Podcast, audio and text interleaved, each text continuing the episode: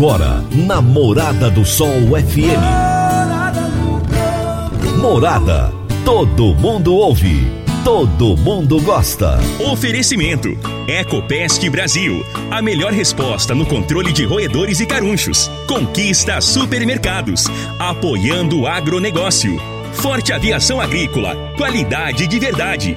Cicobi Empresarial. Há 13 anos ao lado do cooperado. valedosburitis.com.br. Tão amplo quanto seus sonhos. Venha pro Vale dos Buritis. Surpreenda-se. Décio TRR, uma empresa do Grupo Décio. A cada nova geração, parceiro para toda a vida. Rodobens Veículos Comerciais. Sua concessionária Mercedes-Benz em Rio Verde. Agrozanoto, há 31 anos trazendo soluções para o agricultor. Divino Ronaldo, a voz do campo. Olá, boa tarde, meu povo do agro, boa tarde, ouvintes do Morada no Campo, seu programa diário para falarmos do agronegócio de um jeito fácil, de um jeito simples, de um jeito bem descomplicado. Sextou, meu povo, sextou! Chegou a sexta-feira, aquele dia que o pessoal fica ali já, já visualizando o final de semana, né? Muita gente já tá louco que o dia acaba logo para chegar o sábado, mas é isso aí. Hoje é sexta-feira, dia 24 de setembro de 2021. E nós estamos no ar, no oferecimento de Ecopest Brasil, Forte Aviação Agrícola, Conquista Supermercados, Cicobi Empresarial, Rocha Imóveis, TAC Education, Décio TRR, Rodobens Veículos Comerciais, Agrozanoto e Grupo Ciagri. Você está ouvindo Namorada do Sol FM. Meu amigo, minha amiga, tem coisa melhor do que você levar para casa produtos fresquinhos e de qualidade? O Conquista Supermercados apoia o agro e oferece aos seus clientes produtos selecionados direto do campo, como carnes, hortifrutis e uma seção completa de queijos e vinhos para deixar a sua mesa ainda mais bonita e saudável. Conquista Supermercados. O agro também é o nosso negócio. Toda sexta-feira é dia do quadro Minha História com Agro um quadro que eu sou apaixonado porque eu ouço histórias incríveis aqui. Tenho ouvido histórias de pessoas idosas e de jovens e de pessoas que vivem o agronegócio na sua plenitude. Enfim, todo tipo de história que tem o agronegócio nós ouvimos aqui. E hoje, no quadro Minha História com Agro, eu vou ter o prazer de entrevistar um ex-professor meu, uma pessoa que eu conheço desde 1985 e que eu admiro muito pelo conhecimento, pelo ser humano, pela pessoa incrível que ele é, e é o professor Ipojucan de Goiás, Brasil. Daqui a pouquinho será a minha entrevista com o professor Ipojucan. Realize serviços em seu caminhão ou van com especialistas e trabalhe com peças genuínas Mercedes-Benz. É segurança garantida. Na Rodobens Veículos Comerciais Rio Verde, você encontra manutenção preventiva, troca expressa de óleo, diagnósticos e muito mais. Confira também a linha completa de pneus de carga Michelin. Esperamos você com uma estrutura especializada de atendimento e uma equipe capacitada pela montadora Mercedes-Benz. Agende já pelo telefone 2101 4135. Rodobens Veículos Comerciais, sua concessionária Mercedes-Benz em Rio Verde. Toda sexta-feira, o poeta Laô Vieira nos conta os causos de sua meninice no quadro Minha Infância na Roça. Minha Infância na Roça. Minha Infância na Roça. Com o poeta Alaor Vieira. Minha Infância na Roça. Voltando às lembranças do linguajar pitoresco, enumero algumas expressões que eu costumava ouvir. Fulano enfiou os pés pelas mãos corresponde a uma atitude precipitada. Pitou do lado do fogo, cometeu um fiasco. Caiu na arapuca, ah, foi tapeado. Quebrou o machado, é quando a dama não aceita o convite para dançar. Comeu pão que o diabo amassou, significa que sofreu muito. Cuspir no prato em que comeu, foca a falta do sentimento de gratidão. Não sei a origem e nem a razão de dizer casamento da raposa é quando faz sol e chuva ao mesmo tempo. Atolar a égua é quando a pessoa não consegue comer toda a refeição do prato. Piar o galo é o mesmo que ficar bêbado. Pegar o bonde andando significa tirar proveito da situação. Pular de galho em galho, que tem um comportamento indefinido e inconstante. A vaca foi para o brejo é porque sofreu uma frustração. Passar o carro na frente dos buis é um comportamento precipitado. Assim, essa viagem parece não ter fim. Quanto mais se fala, mais se escuta. Seu Leô, grande abraço, meu amigão. Até a próxima sexta-feira. Bom final de semana. A Agrozanoto é parceira das Arcos Fertilizantes, especialista em fertilizantes granulados com tecnologias que atendem às necessidades de diferentes solos e culturas. A linha com cálcio e magnésio visa a correção do solo e a nutrição equilibrada, precisando de bem menos água do que outras fontes. Agrozanoto, há 31 anos no mercado, inovando sempre na busca pelos melhores produtos e soluções para você, produtor. Agrozanoto, 3623 4958. Vamos agora às notícias agrícolas. Se tem notícia, você fica sabendo no Morada no Campo. Morada FM.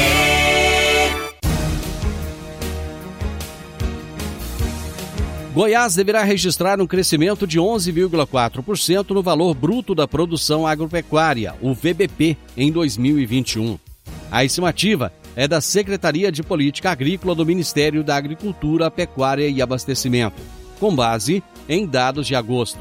A projeção mostra a agricultura goiana atingindo um VBP de 62 bilhões e 500 milhões de reais, uma ampliação de 10,5% em relação ao valor de 2020, enquanto a pecuária deve alcançar 31 bilhões e 600 milhões de reais. A soma resulta num VBP total de 94 bilhões e 100 milhões de reais.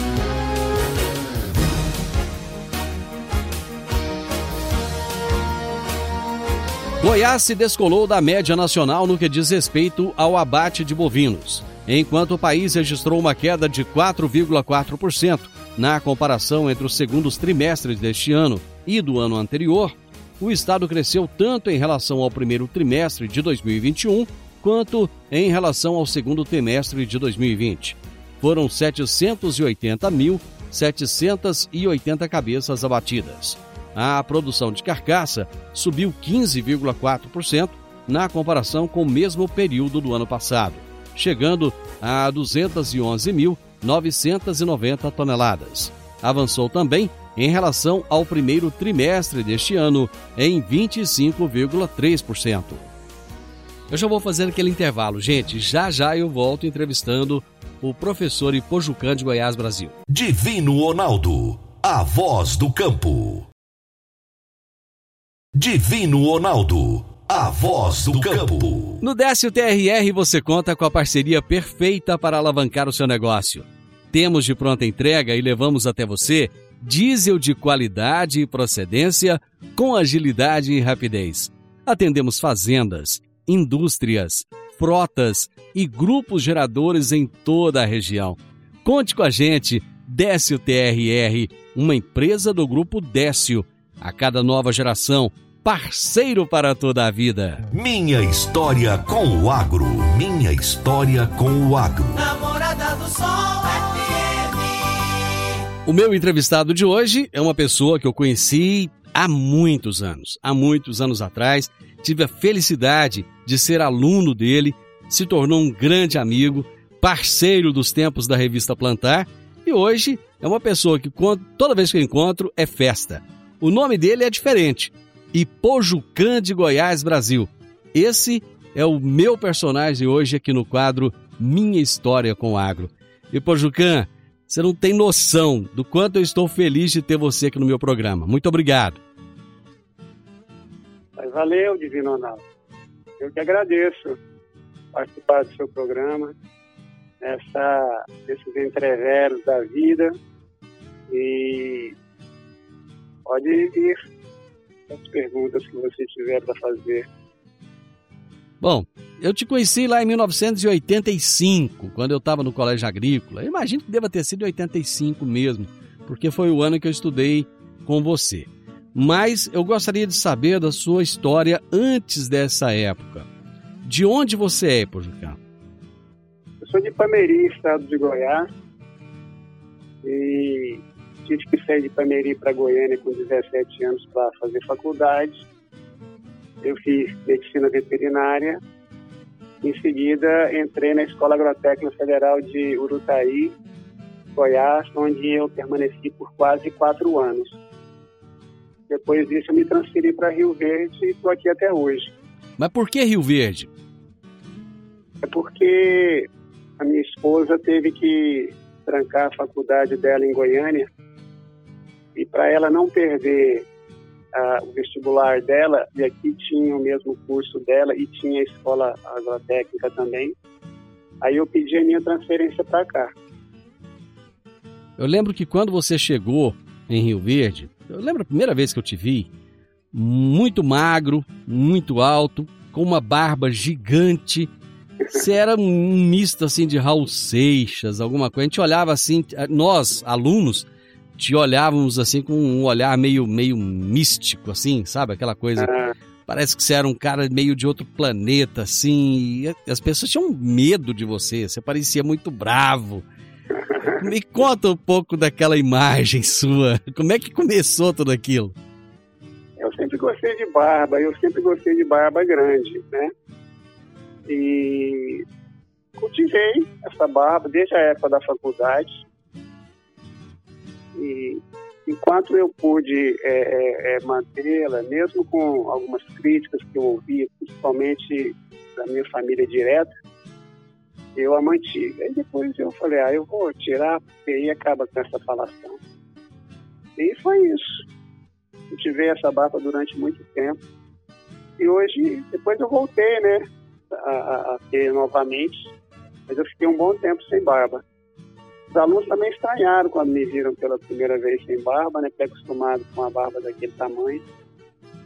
Mas, enfim, essa barba, ela é, acho que causava assim, um certo temor mesmo. Né? e aí o pessoal ainda descobriu que eu era faixa preta em karatê. Ah, é, é tem esse detalhe ainda, né? É, é, aí é, o respeito aumentou, né? Mais ainda, né?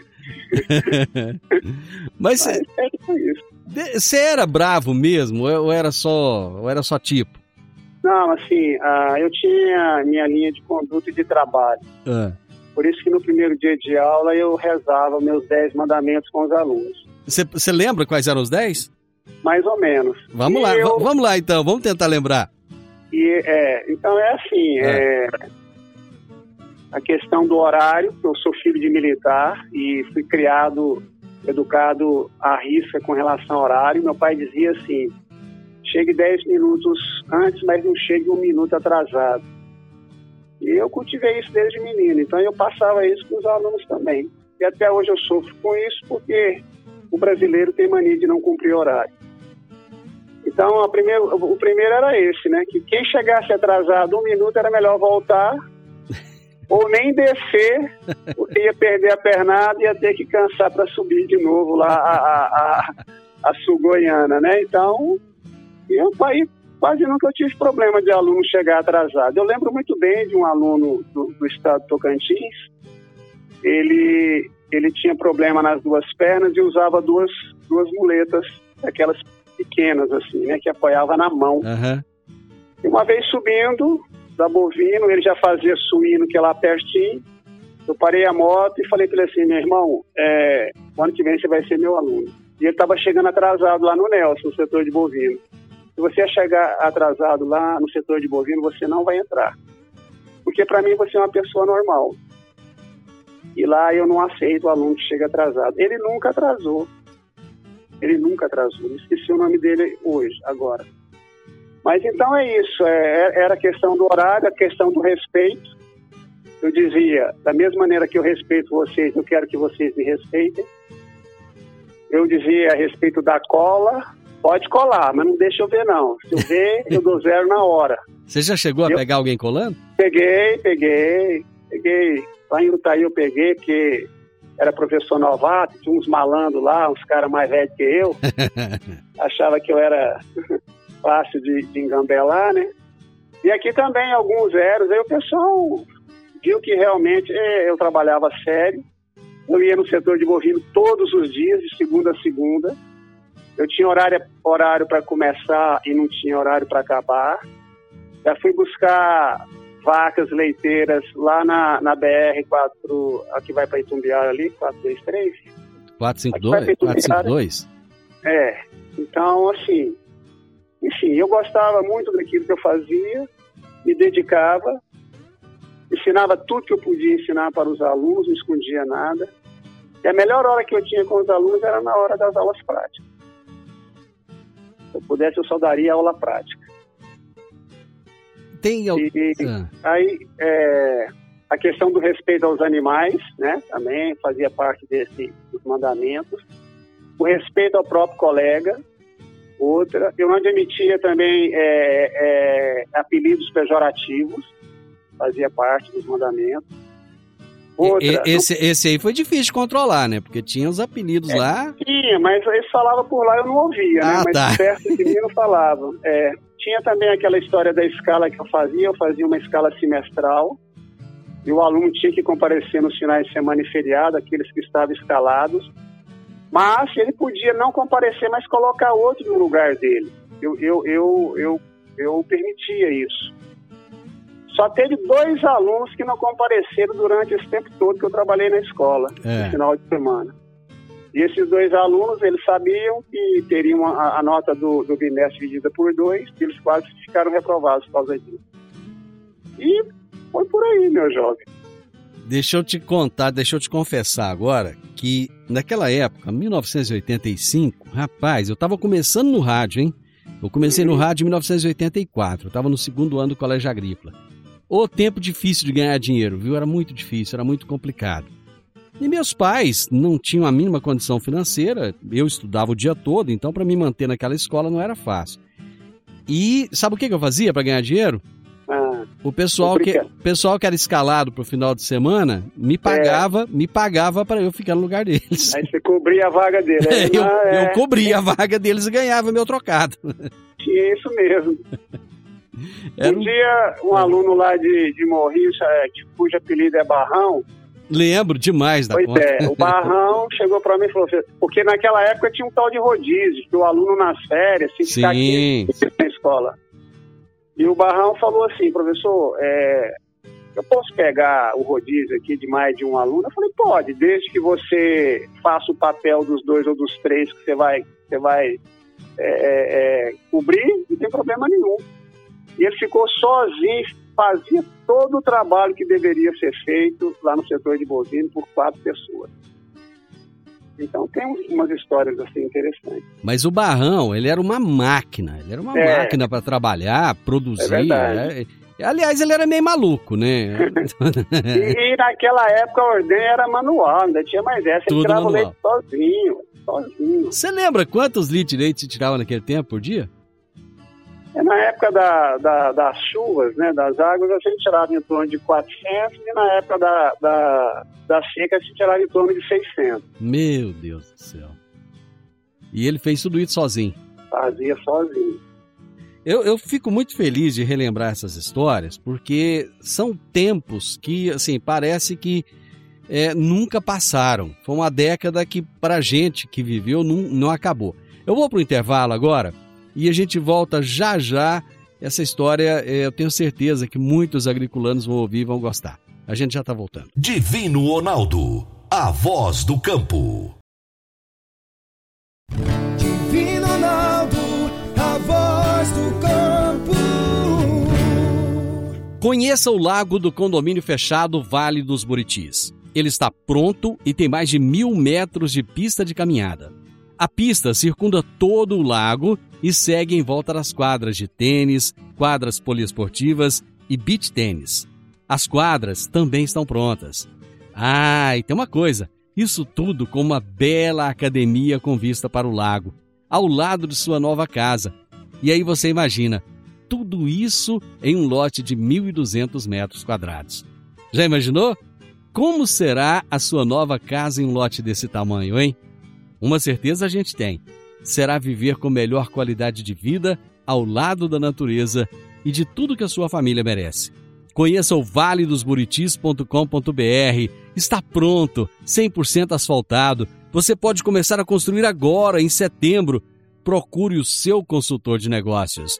Condomínio fechado Vale dos Buritis. Compare, você vai se surpreender. Minha história com o agro. Minha história com o agro. Hoje eu estou conversando aqui no Minha História com Agro com o professor Ipojucan de Goiás, Brasil. Eu falo professor porque ele vai ser meu eterno professor de bovinocultura e, no meu conceito, uma das pessoas que mais, que eu conheci, que mais entende de bovino até hoje.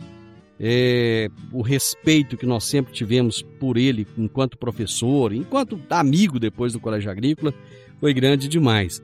E ter o Ipojucan aqui hoje é algo assim maravilhoso.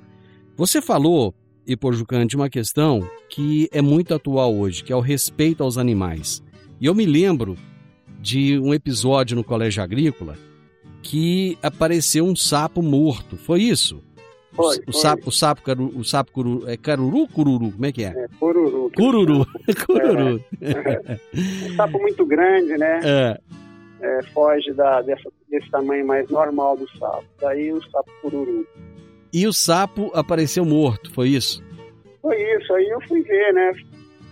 Fui falar com os alunos, falei, olha, vocês mataram meu amigo, né? Porque o pessoal morre muito de medo de sapo. E eu não tenho medo. Na época que eu fazia faculdade veterinária, uma vez eu fui escalado para pegar o sapo para experiência lá na, na aula de fisiologia. Né? Uhum. Nunca tinha pego um sapo na vida. E a minha família, por parte do meu pai, tem fobia de sapo. O único que não tem sou eu. Tanto é que quando eu eh, encontrava algum sapo na minha casa, eu era escalado para tirar. Porque todo mundo morria de medo. E então o sapo, falei, gente, o que se faz? É porque o sapo, ele é importante no equilíbrio ecológico. Na época dos besouros, por exemplo, é os sapos que vêm aqui e faz o repasse desses besouros.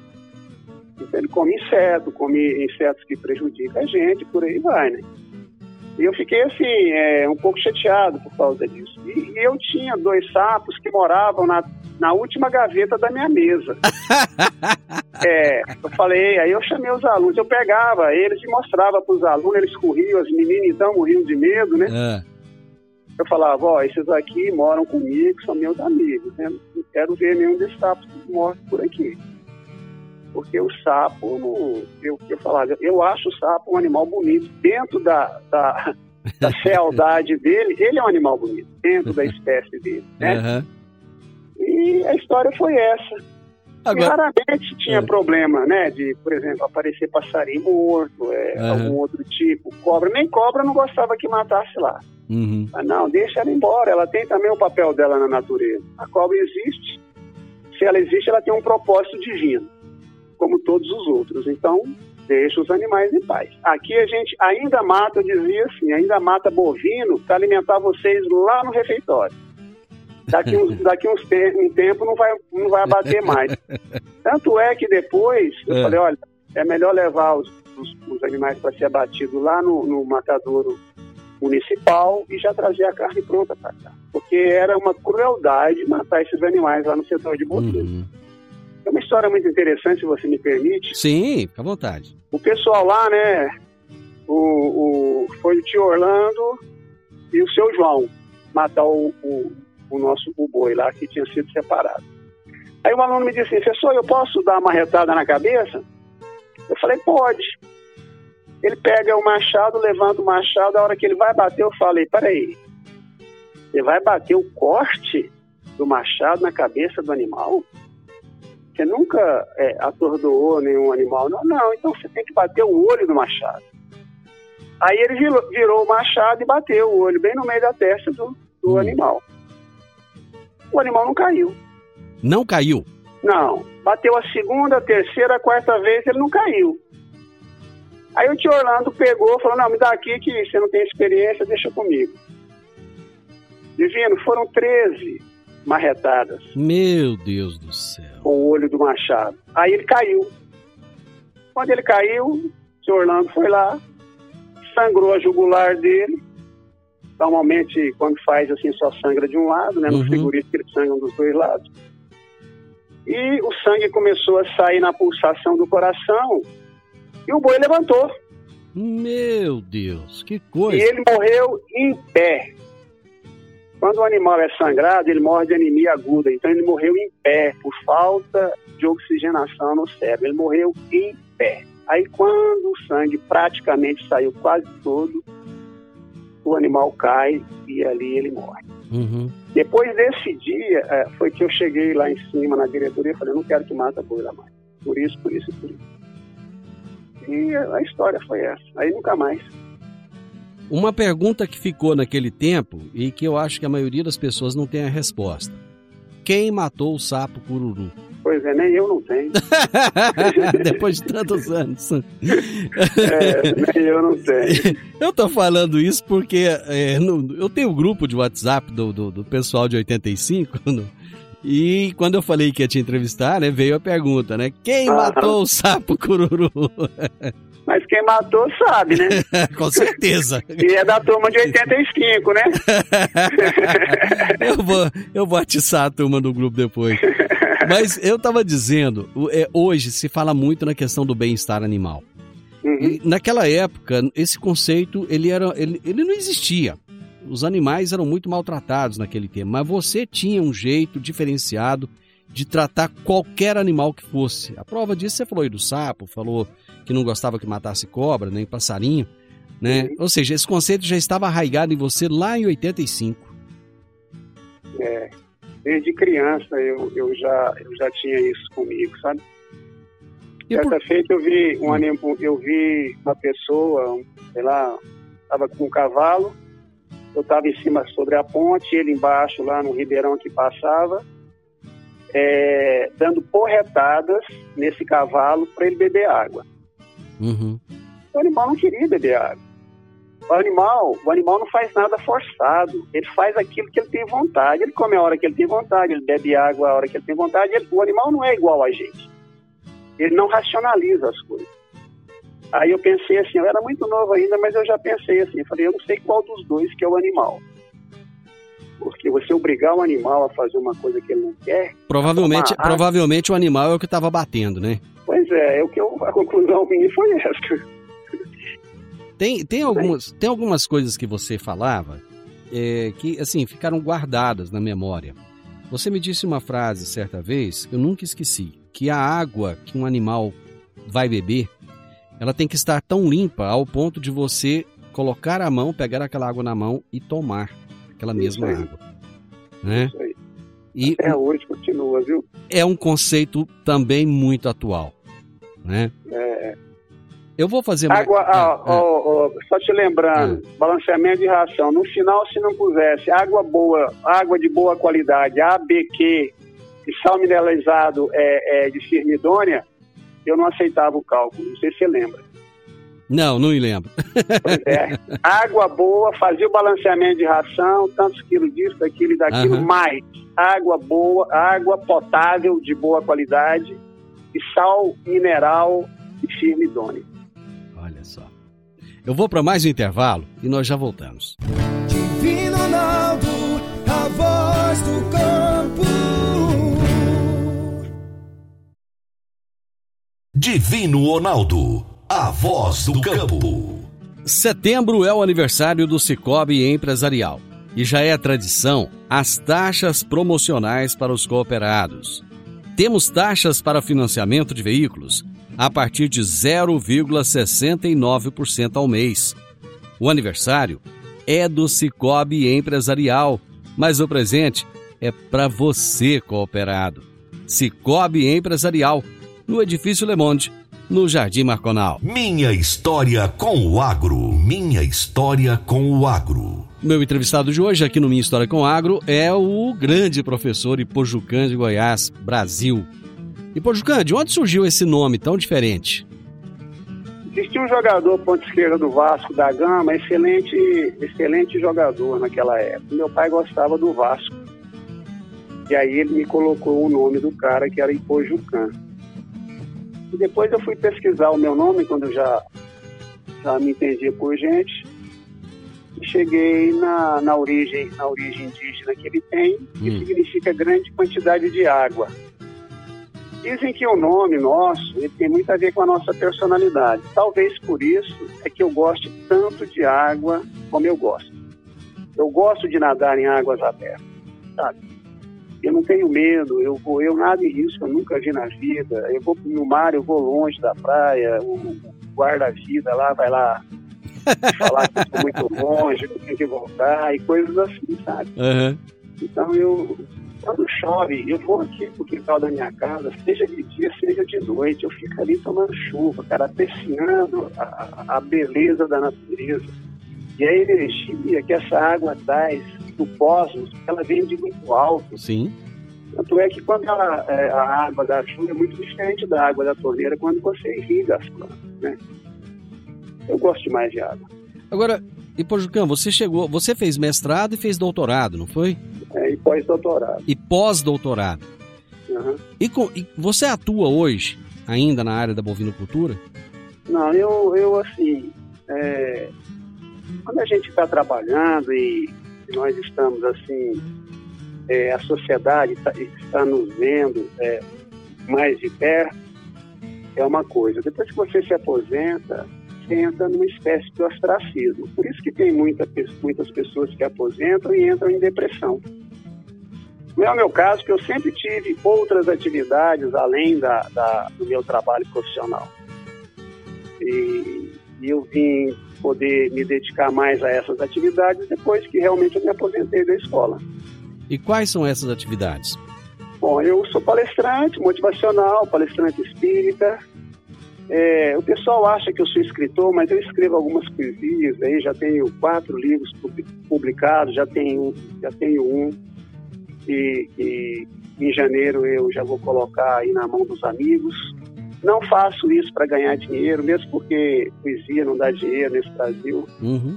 Então, é, e viajo muito, né? Eu gosto muito de moto, eu sempre tive moto e e depois que, com mais, com mais oportunidade de tempo, então eu posso viajar de moto. Que tipo, que, que tipo de viagens são essas? O que, que você gosta de ver? Para onde você gosta de ir? A, a, a viagem moto, no meu ponto de vista, equivale à jornada. Então não é bem o objetivo. Ah, eu quero ir lá para Machu Picchu, por exemplo. Hum. Não quero chegar lá em Machu Picchu quero ir curtindo a viagem até chegar lá. Quando eu chegar lá, eu vou curtir lá também. Uhum. Né? Mas, é, então a gente que já tem uma certa idade, uma certa sabedoria, nós temos motos grandes que você poderia andar a 200 km por hora, mas a gente anda dentro desse padrão aí que o governo de velocidade, o governo estabelece, das leis do nosso trânsito. Às vezes você aumenta um pouquinho para fazer uma ultrapassagem, esses caminhões aí tem muita rodovia, tem muito caminhão grande, eles andam muito juntos, então você tem que dar uma esticada maior para poder ultrapassar tudo isso. Uhum. E aí você tem, você tem o prazer de sentir aquela liberdade que a gente fala que tem quando você anda de moto. É ver o casal de arara que está passando, é o tucano que está passando, sabe? É você ver um animal, um tamanduá que está por ali mais por perto, é sentir quando você passa numa estrada única.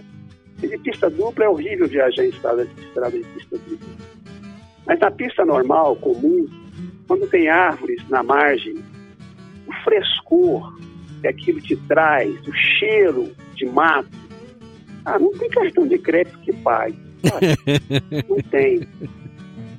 E, meu jovem, às vezes eu, eu fico olhando para pessoas como você. Eu falo pessoas porque eu tenho um tio que é físico nuclear, que também tem pós-doutorado e que depois da, da do, do, do pós-doc dele, ele se aposentou. É. E mudou para fazenda. E depois eu vi você fazendo mais ou menos a mesma coisa. Só não mudou para fazenda, mas mais ou menos a mesma coisa. Aí eu fico olhando assim, pensando, gente, assim, não, não é meio um desperdício de conhecimento, não? Você tem tanto conhecimento, tanta coisa, poderia passar isso para tanta gente e acaba que fica meio, meio incubado ali. Você não pensa dessa forma às vezes, não? É, assim, na realidade, nós de colégio agrícola, antigamente é, as escolas agrotécnicas eram comandadas por um coronel. E a visão desse cara era muito estreita.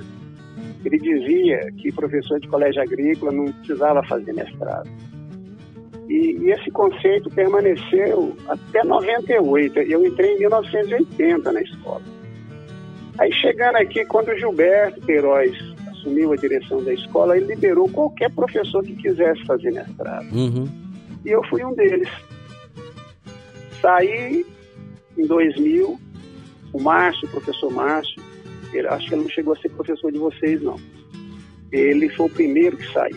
Depois é, foi saindo e eu saí em 2000.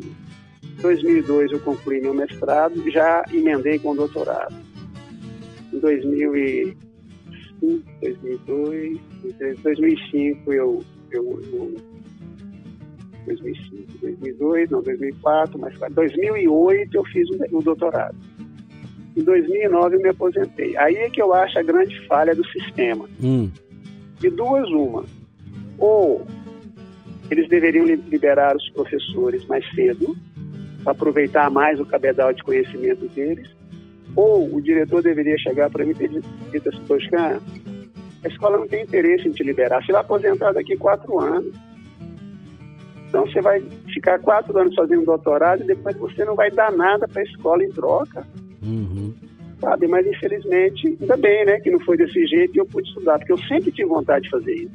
Sempre tive vontade.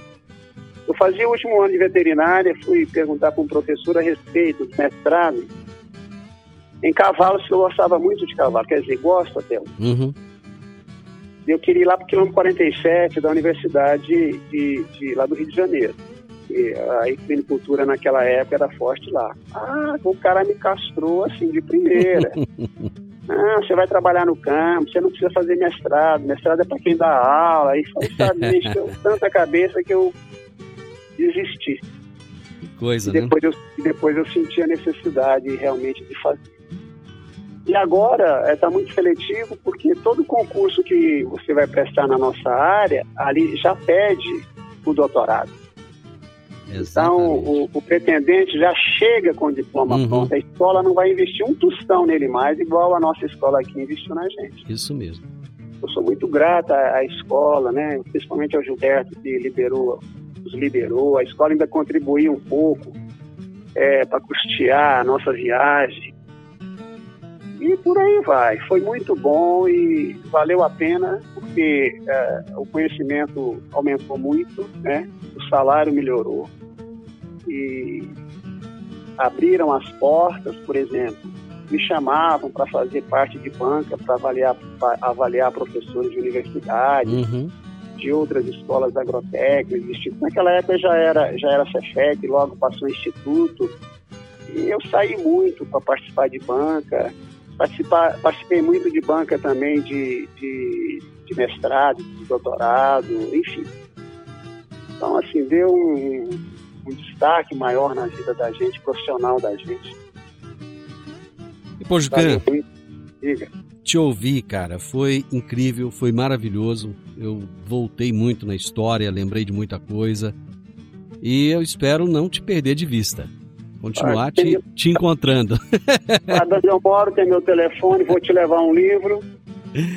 Muito obrigado, e, viu? E, e continuaremos juntos.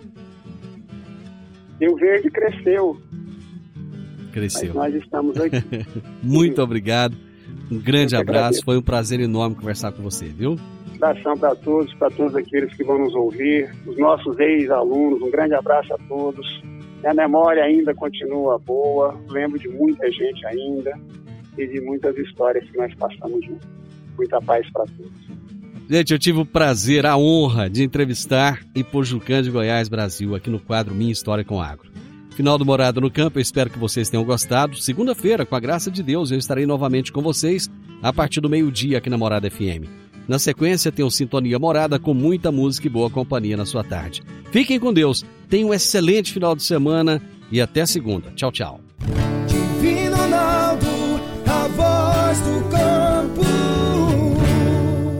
A edição de hoje do programa Morada no Campo estará disponível em instantes em formato de podcast no Spotify, no Deezer, no TuneIn, no Mixcloud no Castbox e nos aplicativos podcasts da Apple e Google Podcasts. Ouça e siga a Morada na sua plataforma favorita.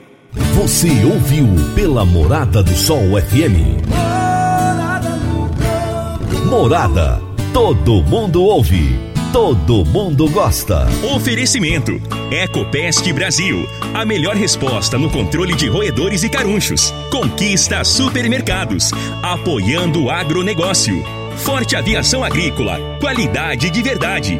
Cicobi Empresarial, há 13 anos ao lado do cooperado. valedosburitis.com.br, tão amplo quanto seus sonhos. Venha pro Vale dos Buritis. Surpreenda-se. Décio TRR, uma empresa do Grupo Décio. A cada nova geração, parceiro para toda a vida. Rodobens Veículos Comerciais. Sua concessionária Mercedes-Benz em Rio Verde. Agrozanoto, há 31 anos trazendo soluções para o agricultor.